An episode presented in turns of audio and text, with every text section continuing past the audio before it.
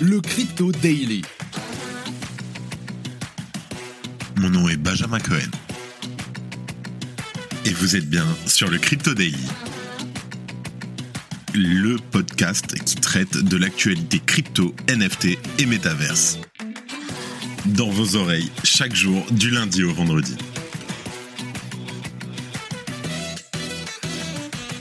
Salut, j'espère que tu vas bien. On se retrouve tout de suite pour ton résumé de l'actualité sur le Crypto Daily.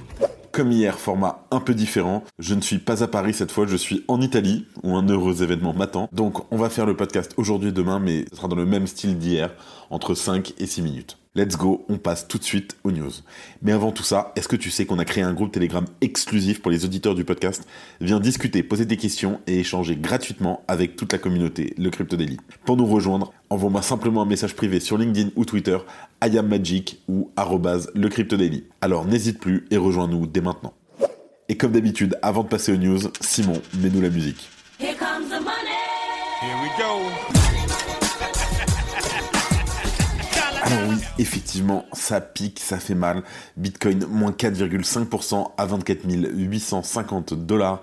L'Ether à moins 6,3% à 1630 dollars. Le BNB moins 5% à 235 dollars. Le Polygon moins 6% à 0,61 dollars. Le Solana moins 3%. Effectivement, ça pique, on se prend une très très grosse claque. On voit pourquoi tout de suite dans les news. Avant de commencer, j'aimerais vous donner une petite citation que j'aime beaucoup. La seule façon de faire du bon travail est d'aimer ce que vous faites. Si vous n'avez pas encore trouvé, continuez à chercher. Ne vous installez pas. C'est une citation de Steve Jobs. Aujourd'hui, que des news en bref, mais toujours avec notre partenaire, Bean Crypto. Voyager Digital est sur le point de rouvrir son application après avoir déposé une demande de faillite il y a près d'un an. L'application sera mise à jour autour du 15 juin pour afficher le montant disponible pour retrait. Et la période de retrait devrait commencer entre le 20 juin et le 5 juillet. Les clients pourront récupérer initialement environ 35,70% de leurs créances en retirant des cryptos via l'application Voyager ou en espèces près de 30 jours après.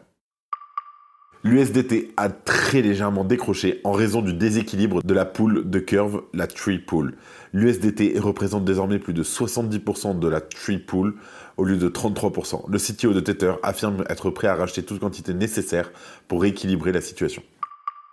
Malgré sa licence de fournisseur de services d'actifs crypto à Chypre, Binance n'aura jamais lancé ses services dans le pays. La société souhaite dorénavant se concentrer sur la conformité de la future réglementation MICA de l'Union européenne. La Fed a décidé de maintenir les taux d'intérêt inchangés à 5,25%, marquant la première pause en 15 mois. Cette décision est motivée par l'amélioration du marché du travail et l'inflation très élevée. SBF a demandé le rejet de toutes les nouvelles accusations portées contre lui depuis son extradition des Bahamas. Les procureurs américains ne pourront pas ajouter de nouveaux chefs d'accusation à son dossier pour le moment. Le maire de Miami a indiqué son intention de se présenter à l'élection présidentielle américaine de 2024. Il rejoindra donc Donald Trump et Ron DeSantis, qui lui est partisan de Bitcoin, dans la course à l'investiture républicaine. Damus, l'application Web3 qui propose une fonction de pourboire pour les créateurs de contenu, a été averti par Apple pour non-conformité. Jack Dorsey a défendu Damus en affirmant que le pourboire était essentiellement l'avenir d'Internet. Le Brésil introduit de nouvelles régulations crypto. La législation signée par le président brésilien Lula permettra à la Banque centrale de réglementer les fournisseurs du pays, tandis que les tokens qualifiés de titres resteront sous la supervision du régulateur. Binance relance son fameux jeu du bouton Bitcoin, offrant la chance de gagner un Bitcoin en entier aux participants. Le jeu, très simple, il consiste en fait simplement à cliquer sur le bouton et le dernier utilisateur à cliquer remporte la récompense. Bitcoin décorrélé du S&P 500 mais pas de l'influence américaine.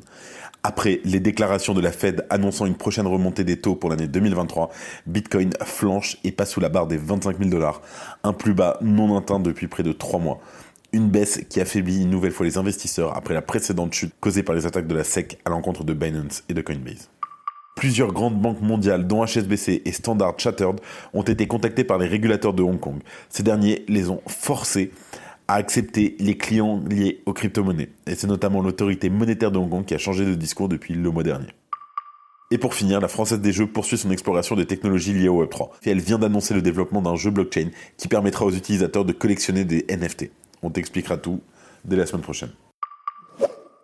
C'est la fin de ce résumé de l'actualité du jour sur le Crypto Daily. Évidemment, pensez à vous abonner pour ne pas rater le suivant, quelle que soit d'ailleurs l'application que vous utilisez pour m'écouter. Rendez-vous aussi sur Twitter et LinkedIn pour d'autres contenus d'actualité exclusifs. Je crois que j'ai tout dit, faites attention à vous, et moi je vous dis à demain.